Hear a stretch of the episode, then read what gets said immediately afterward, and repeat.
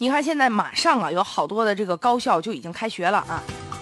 参加完高考的学生们，准大学生们马上拿着录取通知书啊，就要去上学了。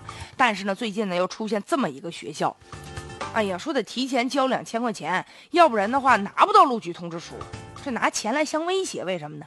八月十三号，有人爆料了，说在这个湖南工商职业技术学院呢，就要求高考统招生啊，缴纳两千块钱的预录的费用。规定时间之内不交钱的学生就拿不到录取通知书了，你就不被录取了，就不交钱，你就即便分够了，考上你我们不要你了。交钱的话，那就给你发通知书，这为什么呢？咱们仔细听啊，这个学校呢是职业技术学院啊，因为这个职业技术学院呢，它不像那种正规大学那么吸引学生。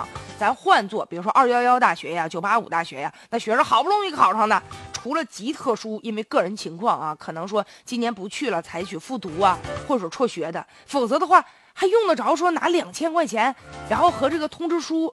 捆绑在一起吗？不需要啊。但现在有一些职业学校，特别有一些民办的职业学校，他就往年呢，他录取学生的时候，就可能遭遇这样的尴尬。你给他发通知书了，学生最终呢，人有各种考量，是吧？嗯，可能人就没去了，所以就影响到他们学校这个实际招生招收学生的这个录取的比例了。再有影响录取。数量的指标了，这样一来呢，不仅影响到学校的办学的规模，还影响到可能啊有各种原本应该有的一些补贴，影响到下一年指标的增幅。所以生源呢，对于这样的学校来说非常重要。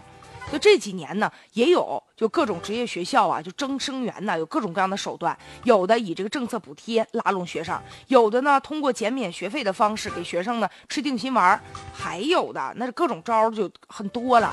但现在这一家学校呢，采取的就是你给我拿两千块钱，对吧？然后呢证明你的诚意，我看到了，我再给你发通知书。这样一来呢，我就。知道了，提前知道有多少学生能来，有多少学生不能来。那你看，你钱都交了，你能来不来上课吗？所以在招生当中啊，也算是黔驴技穷了，到这样的地步了，用钱来捆绑学生的意愿。其实啊，也说明什么呢？就这个学校啊，他也没有自信，或者是根据往年的经验呢，确实他们招生不太理想。其实现在呀。这也说明什么呢？当下有部分的职业学院啊，他们拿着学生的人头，回过头呢拿到这个国家相关的补贴和政策，你得想办法想一想，怎么能把这个学校办好，提升学生的职业技能，等到毕业之后他能找着工作。这样一来呢，就有更多的学生慕名前来了。所以吧，对于这样的行为本身，它就不符合规定，教育部门应该呀以儆效尤了吧。